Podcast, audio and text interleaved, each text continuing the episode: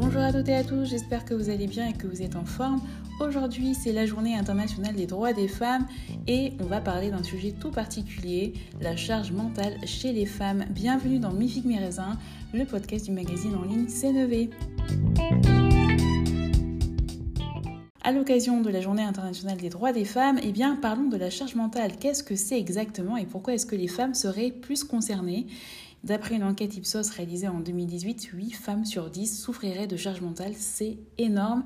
Eh bien, la charge mentale, c'est un terme assez nouveau pour décrire cette obligation pesante où l'on doit penser à tout, avec parfois cette peur d'oublier qui vous colle à la peau. N'oublie pas de sortir le linge, de récupérer les petits à l'école, de faire les courses en rentrant du boulot, et qu'est-ce qu'on va cuisiner ce soir? Bref, sans oublier d'organiser l'anniversaire surprise de la belle-maman ou de son collègue Miguel. Bref, ça fait beaucoup de choses à penser. Et d'ailleurs, dans l'enquête Ipsos, eh bien, 41% des Français interrogés associent la charge mentale à la gestion et l'organisation et la planification de toutes les tâches domestiques et parentales. Et pour 24% des personnes interrogées, eh bien, la charge mentale se résume à une double journée. Alors, pourquoi est-ce que les femmes sont plus victimes que les hommes?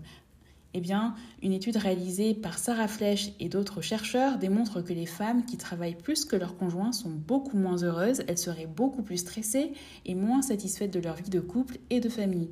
Selon les chercheurs, eh bien, les causes seraient principalement la répartition inégale des tâches domestiques, et oui, toujours chez les femmes qui travaillent plus que leurs conjoints.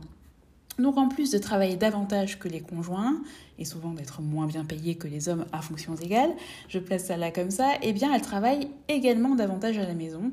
On retrouve ainsi le concept de la double journée.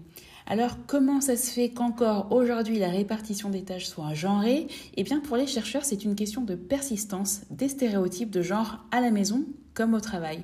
Il y a donc encore des progrès à faire en matière de droits des femmes. Je vous souhaite tout de même une très belle fête à toutes.